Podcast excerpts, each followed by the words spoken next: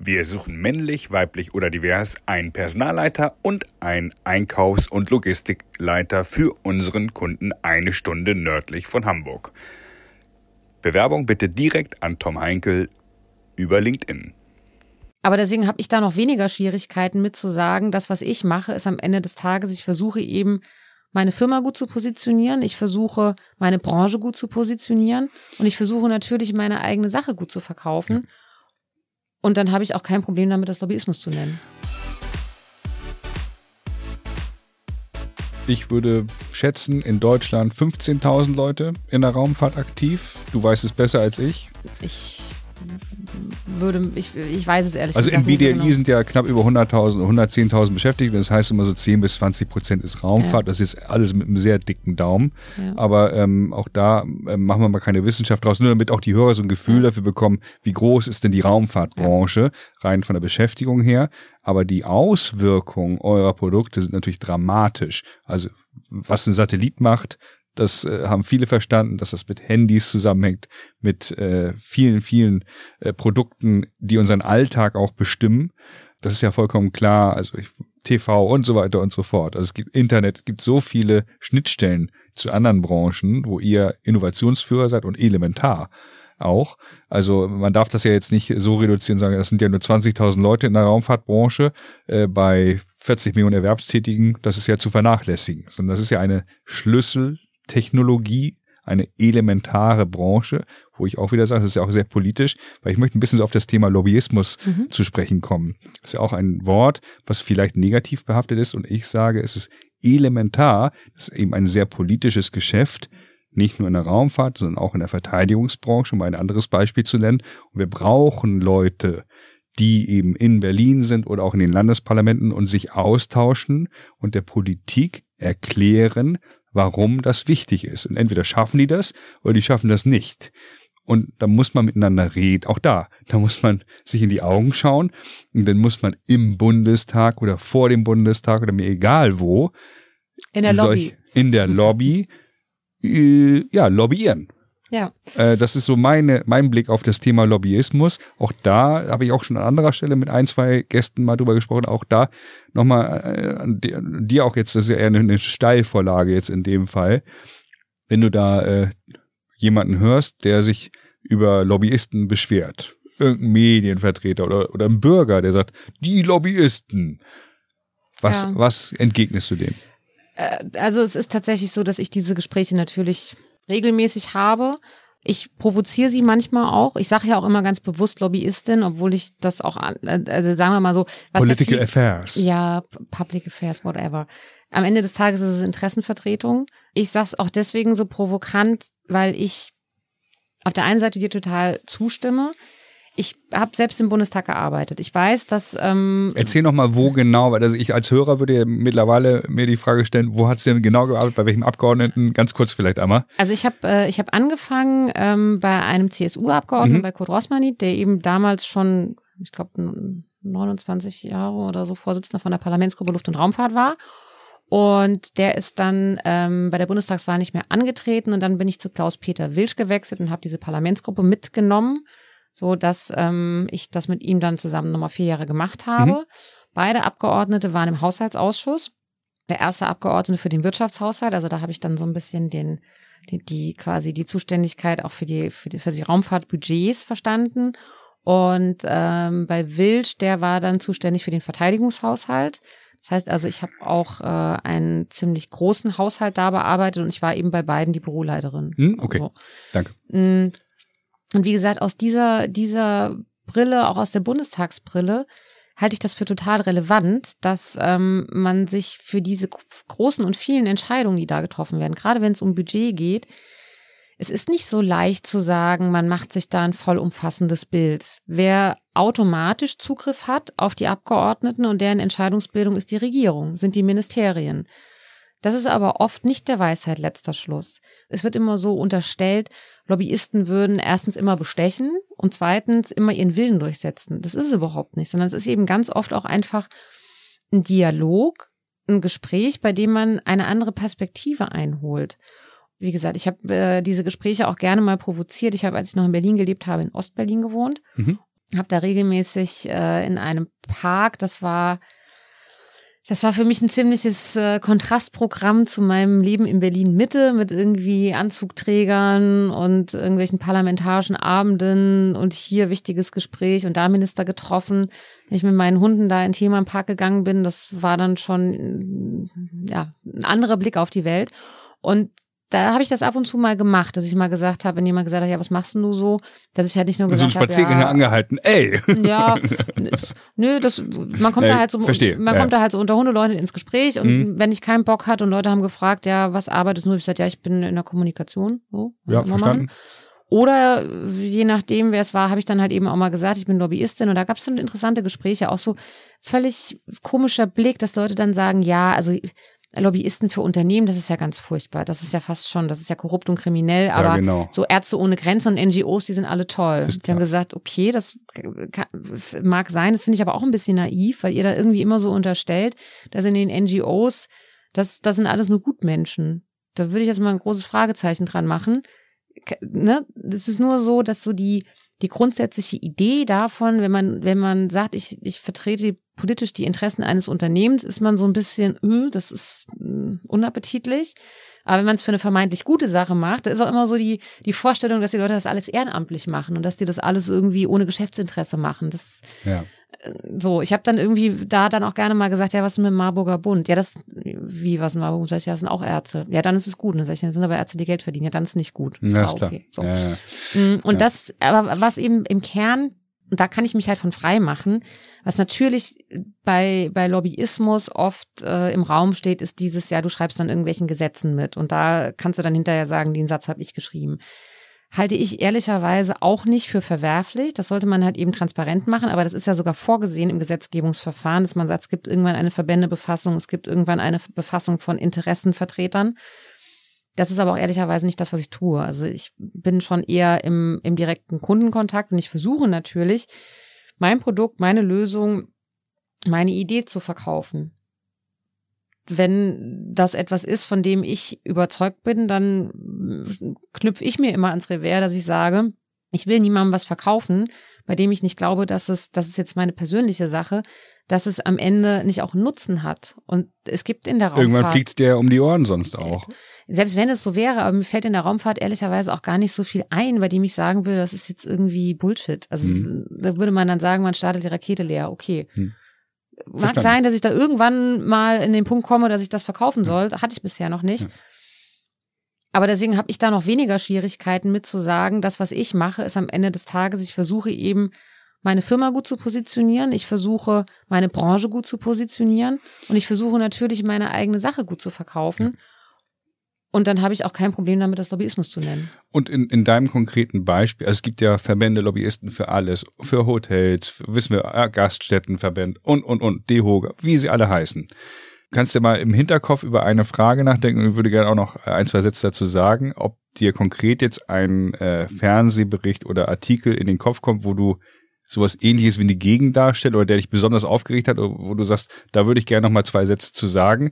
Ich würde gerne einfach noch mal anmerken, gerade in diesem konkreten Beispiel muss sich jeder Hörer auch noch mal vor Augen führen. Wie sollte es denn anders sein? Wer sollte denn Raumfahrtfirmen beauftragen? Wer sollte denn Verteidigungsfirmen beauftragen, wenn nicht Staaten? Und wenn da kein Dialog stattfindet, also wenn auf Unternehmensseite nicht Leute arbeiten würden, um diesen Dialog zu managen, einfach, oder die Kommunikation, dann würde es ja gar nicht funktionieren. Also wenn man da eine Chinese Wall um Berlin oder um, um die Parlamente aufbauen würde und kein Lobbyist darf mit irgendeinem Politiker, ganz extrem gesprochen, sprechen, wird das Ergebnis dann besser? Wird unser Leben dann besser? Wem geht es dann besser? Also werden die Produkte von der Qualität her äh, steigen?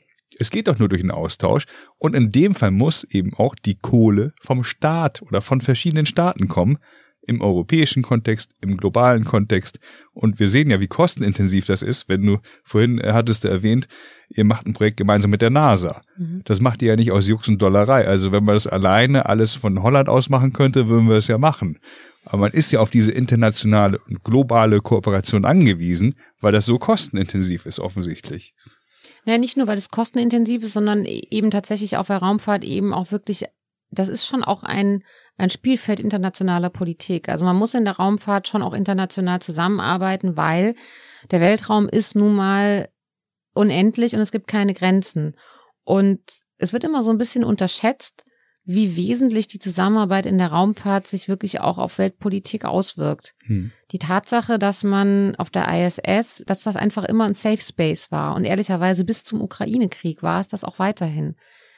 Das war ähm, eine, eine Zäsur, die auf der einen Seite sich vorher auch schon ein bisschen abgezeichnet hatte, muss man ganz ehrlich sagen, weil eben die, die ISS ein, ein Projekt ist, das, ähm, ich will jetzt nicht sagen im Abgesang, es wird sich ein bisschen despektierlich anhören, aber ich kann es mal andersrum sagen, als ich 2008 in der Raumfahrt anfing, wurde mir erklärt, also ich glaube damals hieß es 2020 müssen wir die ISS leider abschließen von außen, weil dann ist es eigentlich zu teuer, die noch im Betrieb zu halten. So wurde das immer weiter. Also die ist eben tatsächlich mittlerweile auch ein bisschen marode. Und die Tatsache, dass Russland schon, schon vorher angekündigt hat, dass man eben Post-ISS was eigenes machen will, ist jetzt ein bisschen, aber nichtsdestotrotz, also wie gesagt, die Tatsache, dass man auf der ISS das, äh, ähm, oder dass die ISS diese internationale Zusammenarbeit nicht mehr so bieten wird in der Zukunft, ist was Neues. Aber auch ansonsten ist es eben so, dass Raumfahrt immer schon etwas gewesen ist, was ein zusätzliches, äh, ein zusätzliches Feld internationaler Politik ist. Deswegen ist es auch so, wenn ich mit Abgeordneten spreche, gerade mit jüngeren Abgeordneten, denen gebe ich auch immer gerne, natürlich auch ein Stück weit aus Eigennutz, keine Frage. Aber ich halte es auch wirklich politisch für spannend. Das ist auch der Grund, warum ich ähm, mich ich bin ja nicht in den Bundestag gegangen zu meinem ersten Abgeordneten, weil der Raumfahrt gemacht hat, sondern es ist mir so ein bisschen. Hat sich ergeben. Es hat sich ergeben, aber es ist eben wirklich auch politisch ein sehr, sehr spannendes Feld. Es gibt eben Budgets, weil es Staatsaufgabe, Staatsaufgabe und Staatsausgabe ist. Und ähm, im Gegensatz zur Luftfahrt, das sind halt eben eher so Förderprogramme, in denen man dann sagt, okay, man, man, man befördert die Industrie mal ein bisschen. Ist es hier, man geht zu Konferenzen, man macht halt eben wirklich richtig internationale Politik. Und das halte ich schon auch für relevant. Also jetzt, weiß ich nicht, wenn man sich anguckt, das Artemis-Programm, die Amerikaner haben von vornherein gesagt, dass sie das international machen wollen, dass sie, wenn sie zurück zum Mond fliegen, dass das keine amerikanische Veranstaltung wird. Halte ich für sehr beachtlich. Hätte man auch anders haben können. Und natürlich ist es auch eine Frage davon, dass man sagt, an vielen Stellen ist es eben teuer und es ist leichter, sich Budgets zu teilen. Aber das ist nicht, ähm, das ist nicht der einzige Grund. Um auf deine Frage von ihm zurückzukommen, ehrlicherweise ist es so, mir fällt zur Frage, wie, also Lobbyisten oder Interessenvertreter werden gerne und regelmäßig in der Presse irgendwie schlecht behandelt. Aber wenn man da mal mit offenen Augen liest, das geht vielen anderen auch so. Also mhm. deshalb, da würde ich jetzt sagen, da fällt mir wirklich nichts Spezielles ein. Das Interessante ist halt eben, wenn es so in, jetzt nicht in der, in in der Presse, sondern eher so in Film und Fernsehen thematisiert wird. Dann denke ich mir immer so, wenn ich mir da so, wenn ich mir das so angucke, wenn das die Realität wäre, dann kriegt man sofort einen anderen Blick drauf, wenn man sich eine Arztserie anguckt. Ich mir immer so, es muss ja alles irgendwie völlig, völlig fernab von dem sein. Gut, das sagt der Tatortkommissar wahrscheinlich Ja, ganz auch, genau, ganz so. genau. Also Deswegen, also es ist, äh, es ist natürlich irgendwie immer dann, wenn es ins Fiktionale übergeht, mhm. dann muss es schon auch noch ein bisschen spannend sein mein, mein Alltag besteht schon auch viel aus eher dünnem Kaffee in Amtsstuben und ähm, das äh, auch schwierigen Gesprächen. Das ist halt eben nicht immer alles Glamour und so. Ich meine, auf der anderen Seite, klar. Es sind wahrscheinlich auch dicke Bretter und äh, man braucht einen langen Atem. Also wir reden ja über Projekte, die also einige Leute beschäftigen sich ihr halbes ja. Berufsleben mit einem Thema. Das stimmt. Das muss man sich immer reinziehen. Ja, das ist natürlich zwischendurch auch mal total nervig, ne? Wenn man irgendwie, das ist auch für mich nervig. Da hat man irgendein Projekt, das nicht gut läuft und man hat halt irgendwie, geht in irgendein Ministerium zu einem, zu einem, zu einem Kunden, der sagt mir, warum läuft denn das eigentlich nicht? Muss man sich irgendwas ausdenken. Weil es halt eben einfach schwierig ist. Es läuft halt eben oft nicht, weil es schwierig ist. Ja. Ganz einfach. Also, ist,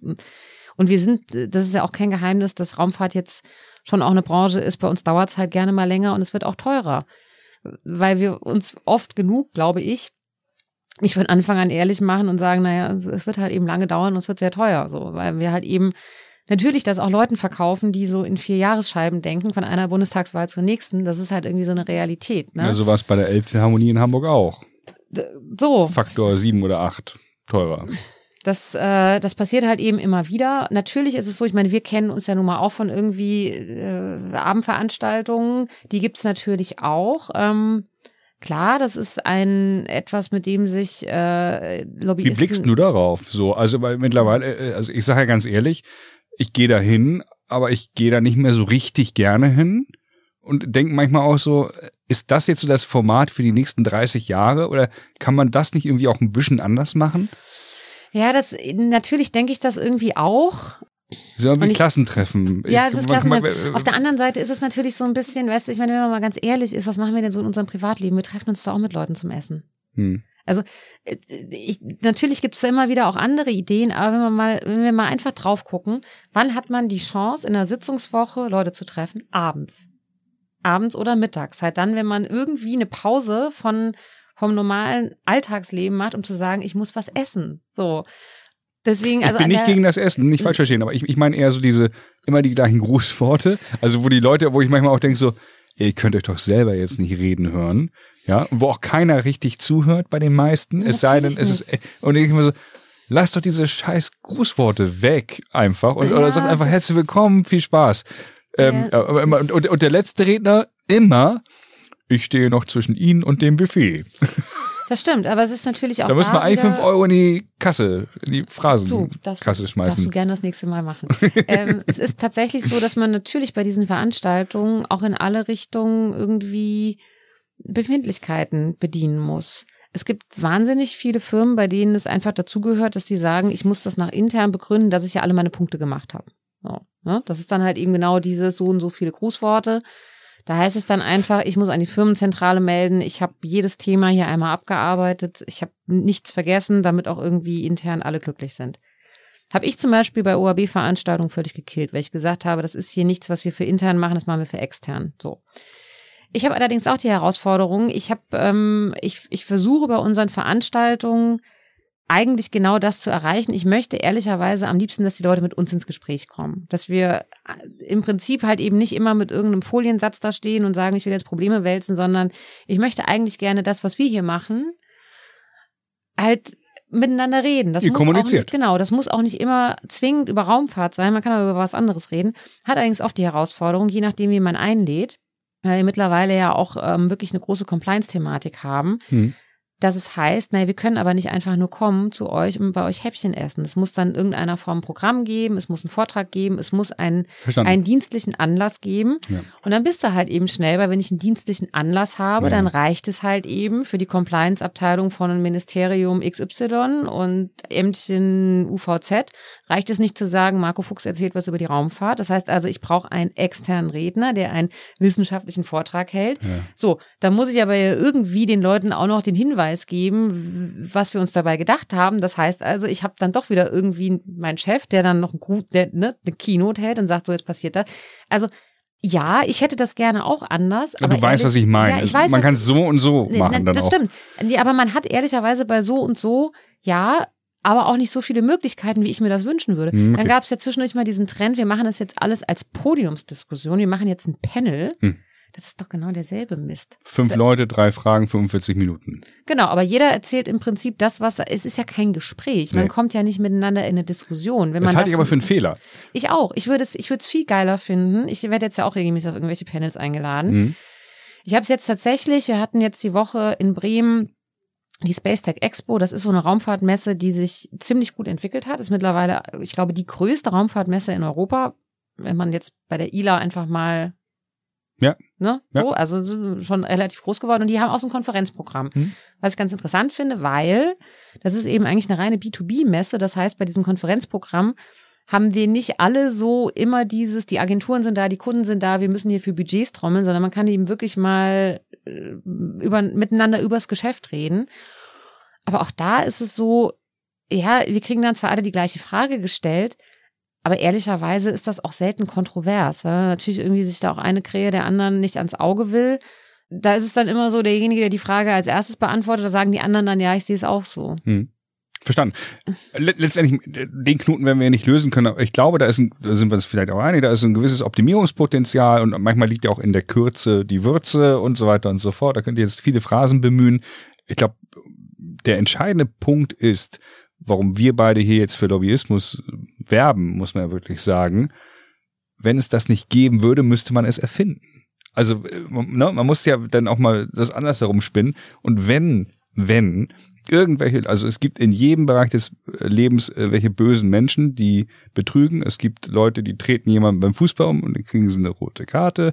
Es gibt Leute, die Steuer hinterziehen, dann gehen sie ins Gefängnis oder zahlen eine Geldstrafe. Und es gibt vielleicht eben auch irgendwo Lobbyisten, die irgendwelche Menschen bestechen. Es Aber gibt Leute, die in die Ukraine einmarschieren. So, genau. Also es, äh, aber man muss einfach sagen, ohne diesen Dialog, ohne diese Kommunikation äh, ohne den Austausch und auch ohne, ich meine, woher soll denn ein, ein junger Politiker oder meinetwegen auch ein 50-jähriger Politiker äh, aus dem Bundestag äh, eine Entscheidung herbeiführen, Geld auszugeben für Projekt XYZ für irgendeine Branche, wenn er nicht sich schlau fragt oder wenn er Mitarbeiter hat, die ihm da ähm, äh, die ihn da abholen. Die haben die Bundestagsabgeordneten in der Regel vier, fünf Mitarbeiter in so einem Büro, glaube ich, ne? Und hier nochmal einen Praktikanten oder wie auch immer mhm. und dann äh, gibt es einen wissenschaftlichen Dienst. So, und dann hole ich mir Infos ein und dann kann ich ja nur durch Gespräche herausfinden, ob ich dafür oder dagegen bin, ob, ich, ob, ob, die, ob das Geld ausgegeben wird. Anders funktioniert, so funktioniert unser System. So funktioniert unsere repräsentative Demokratie. Da, das müssen die Leute auch mal zur Kenntnis nehmen, dass der Austausch zwischen Wirtschaft und Politik elementar ist.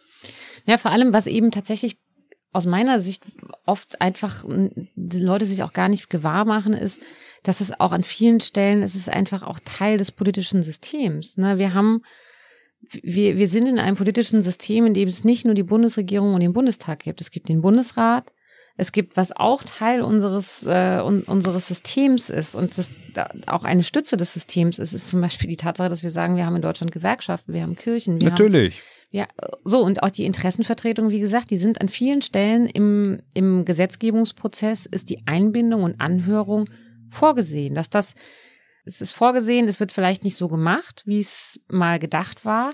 Man muss auch ganz ehrlich sagen, dass ja im, im Grundgesetz eigentlich vorgesehen ist, dass äh, die hauptsächliche Gesetzgebungskompetenz äh, nicht bei der Regierung liegt, sondern beim Parlament. Es ist aber auch vorgesehen, dass eigentlich in Deutschland die Länder den größeren Einfluss haben. Es ist alles so ein bisschen im Daily Doing stellt sich das anders dar. Nichtsdestotrotz ist eben die Interessenvertretung etwas, was nicht, was überhaupt nicht unappetitlich ist. Und deswegen weigere ich mich auch einfach, ähm, das großartig zu, zu entschuldigen oder mich da rein zu begeben.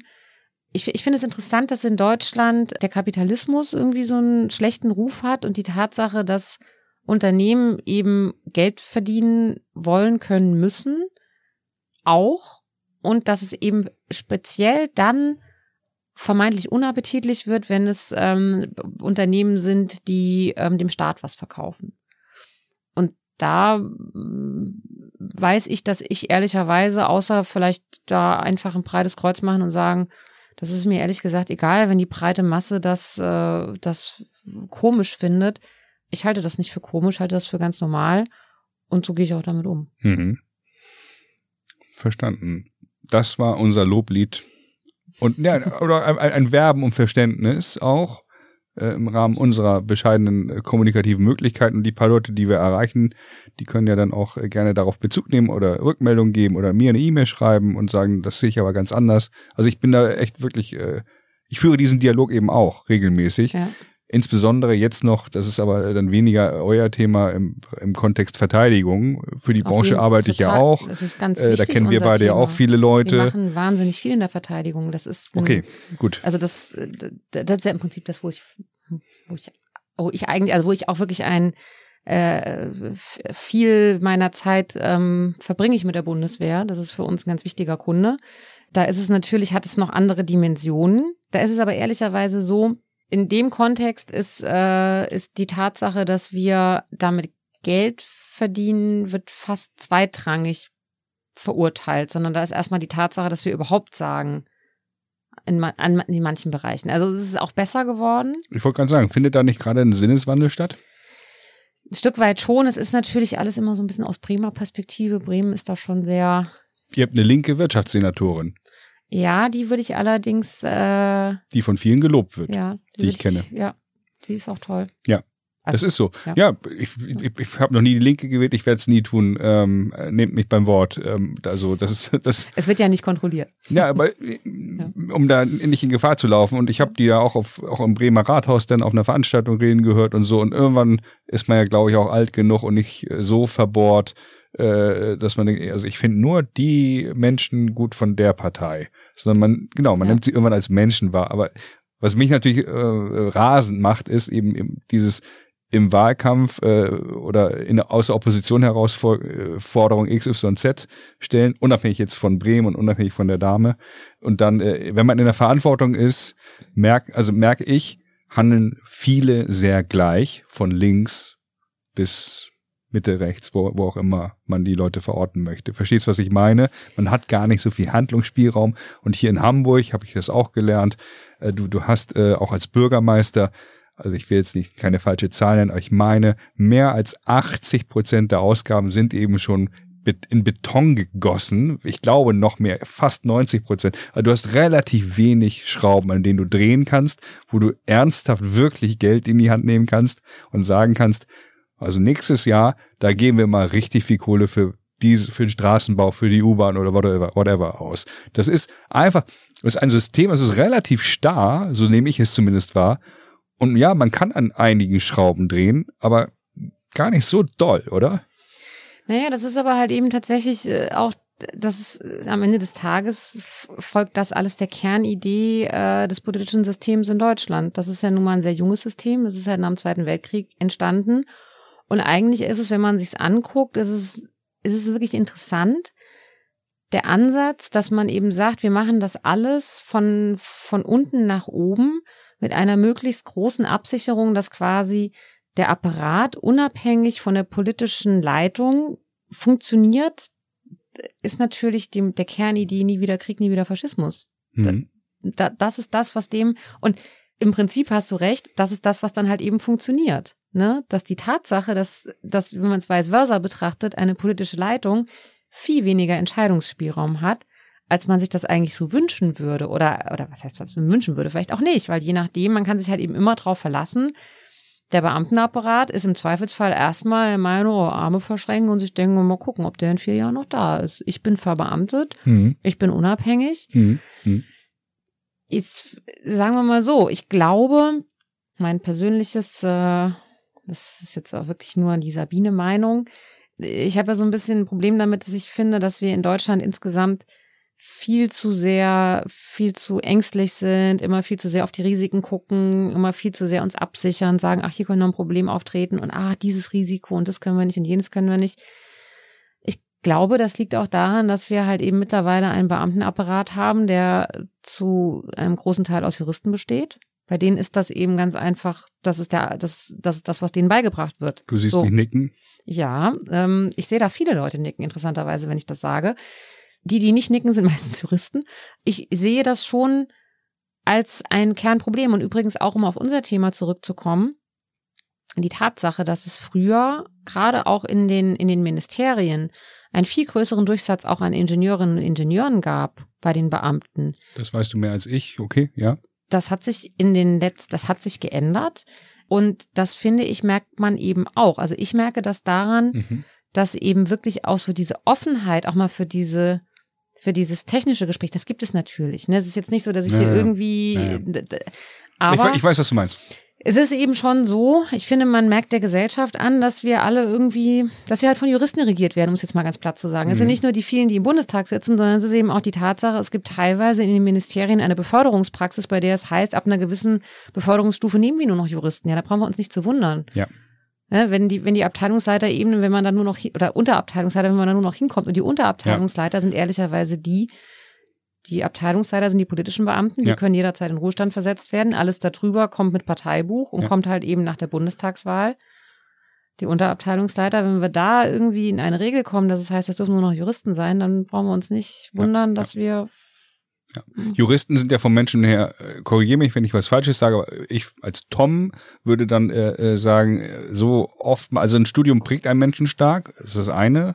Das zweite ist, Juristen sind oftmals eben so einerseits und andererseits, also immer sehr abwägend und nicht sehr entscheidungsfreudig. Auch da werde ich vielen Menschen nicht gerecht, vielen Juristen, die total entscheidungsfreudig sind und no, klare Kante zeigen. Gibt es bestimmt ganz, ganz, ganz, ganz viele Gegenbeispiele, aber so erlebe ich das eigentlich, dass wenn man auch mit einem Anwalt irgendwie ein Gespräch führt, der sagt, der zeigt dir dann auf, auf der einen Seite so und so und, und es könnte aber auch, ne, und ja, Worst Case und so und der sagt ja nicht, den Fall gewinnen wir auf jeden Fall gelangweilt, sondern we will see. Vor Gericht und auf hoher See sind, ne, so. Also die Sprüche kennen wir alle. Ich glaube, dass, also als kleine Ergänzung vielleicht, ähm, ähm, sind wir da auch dann äh, einigermaßen deckungsgleich, was die Gedanken angeht. Naja, ich würde, sagen wir mal so, nee, ich, ich mache schon nochmal den Unterschied. Mhm. Ich habe ja viel mit Juristen zu tun. Ich, ich, ich würde das gar nicht so pauschal sagen. Ich glaube eher, dass wirklich jetzt im, im Kern bei der, bei der Frage, ähm, die Tatsache, dass es ja von irgendjemandem gewollt ist, dass man sagt, man richtet Ministerien, besetzt man mit Juristen, die das dann eben auch juristisch führen. Ne? Die, mhm. die, die können das unter Umständen auch eigentlich ganz anders wollen, mhm. tun es aber nicht, weil sie eben. Was heißt juristisch führen? Ja, juristisch führen eben sehr, sehr nah immer daran, nicht wirklich ja, nicht pragmatisch. Oder was, was, was meinst du? Äh, ja, eben tatsächlich in der Risikoabwägung. Mhm. Und ich habe das Gefühl, dass das eben etwas ist, was irgendwie auch politisch manchmal gewollt ist. Man kriegt es schon oft auch, wenn man wenn man, manchmal hat man das Gefühl, dass man, wenn man mit politischer Leitungsebene spricht, dass die so ein bisschen entnervt sind und sagen, ja, mein Haus macht dies nicht, die Leute machen jenes nicht. Auf der anderen Seite ist es halt eben auch oft so, das heißt ja, also wenn die Fachebene mir das so sagt, dann kann ich da jetzt irgendwie, ich kann ja nicht, ja, ja. ich bin ja hier nur der Politiker, was soll ich denn machen? Und ja. da habe ich halt so ein bisschen das Gefühl, ich, ich, habe das Gefühl, dass ich da irgendwie äh, mit dem Finger auf Leute deute, die ja selbst aus ihrer Haut gar nicht rauskommen, weil die sagen, es ist das, was mein Chef von mir verlangt. So, mhm. die sagen halt eben, ich will hier unbedingt in dem, auf der Stelle einen, äh, einen jemanden haben, der das juristisch bewerten kann, weil wir wollen wir uns auf gar keinen Fall als Bundesrepublik Deutschland die Finger verbrennen. Und das ja. ist, wie gesagt, da, da glaube ich eben einfach, dass wir insgesamt in einer falschen Ausrichtung unterwegs sind, die mehr Mut zum Risiko? Ja, mehr Mut zum Risiko. Mhm. Auf jeden Fall. Also ich. Ja, unterschreibe ich. Das, das, in Bremen ist es so, ich sehe Leute, die an einer roten Fuß, wir sitzen hier, ich kann hier auf eine Fußgängerampel gucken. Ja. Und ähm, hier im Hotel Tortue, das kann man ja nicht sehen, sitzen ja. wir in der Innenstadt in Hamburg und du blickst auf eine Ampel. Genau, ich blicke auf eine Ampel und tatsächlich ist hier auf der Straße relativ viel los. Ich habe ja lange in Berlin gelebt. Da ist so eine Fußgängerampel tatsächlich eher so ein Hinweis für, du müsstest jetzt hier mal gucken, ob einer kommt. So. In Bremen ist es so, die Fußgängerampel ist rot und ich meine, Bremen ist, du kannst von Bremen aus, wenn du an der Fußgängerampel stehst, eigentlich bis nach Hamburg gucken. Kommt ja nichts dazwischen. Die stehen an der Ampel, selbst wenn in Hamburg noch gar keiner losgefahren ist. Denke ich mir immer so, hm, wollt ihr wirklich euch von so einer Fußgängerampel vorschreiben lassen, dass ihr nicht mehr selbst denken und gucken könnt, ob ein Auto kommt? Hm. Verstehe. Ja. Schönes, schönes Bild. Sabine. Ja ähm, wir können uns langsam auf den Landeanflug begeben. Oder mit dem Hubschrauber landen oder mit dem Satelliten äh, der, oder Rakete, nee, was auch immer. Der Denkt was aus? landet nicht. Der, der landet verglüht, nicht. das wollen wir nicht. Ja, das geht nicht dann. Ähm, gibt es irgendeine Frage, irgendein Thema, was ich nicht angesprochen habe, wo du, wenn du gleich wieder auf dem Heimweg bist, sagst, warum hat er denn das nicht angesprochen? Aber die Botschaft, das wollte ich noch unbedingt loswerden tausend Fragen, die du nicht gestellt hast. Ja, ne? Mir fällt keine einzige. Das schreit nach einem zweiten Teil. Vielleicht macht man, ich gehe ja von aus, auch, auch aufgrund der, der Länge, die, die Zeit verging wie im Flug. Ich glaube, ich mhm. werde zwei Folgen draus machen. Bin mir ziemlich sicher. Ähm, ich weiß auch schon wie und so, aber das äh, werden die Hörer dann ja auch sehen. Also ich kann vielleicht noch ja, einen, einen kurzen Werbeblock oder einen Aufruf oder einen, ich weiß es nicht so genau, wie ich es nennen kann oder will oder soll. Ich, ich werde ja schon relativ häufig ähm, angesprochen, weil Leute sehen mir ja nicht an, dass ich keine Ingenieurin bin, sondern sie sehen mir halt irgendwie an, dass ich äh, jung, wer ist schon jung, dass ich halt eine 40, eine Anfang 40-jährige Frau in, äh, in einer herausgehobenen Position in einem Technologieunternehmen bin. Mhm. Mm, das ist im Prinzip auch schon der Hinweis, allein die Tatsache, dass ich als, äh, als Frau angesprochen werde, dass das was Besonderes ist. Die Leute wissen gar nicht, dass ich keine Ingenieurin bin gibt mir immer so den, den, den inneren Impuls zu sagen, ich glaube, dass es wichtig ist, dass, ähm, dass Leute sich auch deutlich machen, man muss, wenn man auch in der Hochtechnologiebranche wie Raumfahrt, Luftfahrt oder Verteidigung ähm, was werden will, ja, wir brauchen Ingenieure, suchen wir händeringend, aber nicht nur, sondern es gibt eben da auch echt sehr, sehr, sehr viele tolle Jobs, tolle Aufgaben für Leute, die sagen, ich komme mit einem anderen Blickwinkel, einer anderen Perspektive und äh, man kann sogar als Politikwissenschaftlerin Karriere machen in der Raumfahrtbranche. Äh, und deswegen möchte ich gerne hier die Chance nutzen, nochmal an all die jungen, unentschlossenen Leute, die sagen, ach, ich würde ja so gerne, aber ich bin so wahnsinnig schlecht in Physik. Macht nichts, probiert's trotzdem. Ja. Das ist ein wunderschönes Schlusswort. Das kann ich nur unterschreiben. Und mir bleibt, mich herzlich zu bedanken, dass du den weiten Weg auf dich genommen hast. Ich habe zu danken. Hier in Hamburg.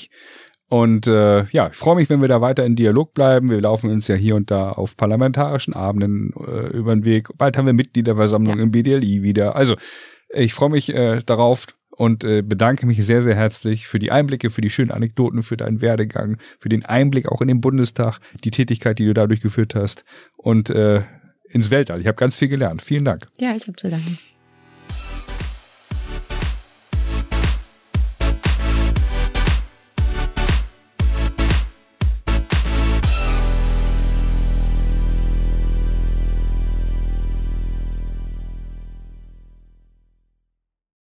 Folgt diesem Podcast bei LinkedIn und hört die anderen spannenden Folgen mit Top-Managern vom Airport Hamburg, dem BDLI, der Deutschen Aircraft, Brötchen Automation, Heinze Akademie, Autoflug OHB, Hensoldt, der DFS und dem Aircraft Supplier Summit. Viel Spaß beim Hören der anderen Folgen.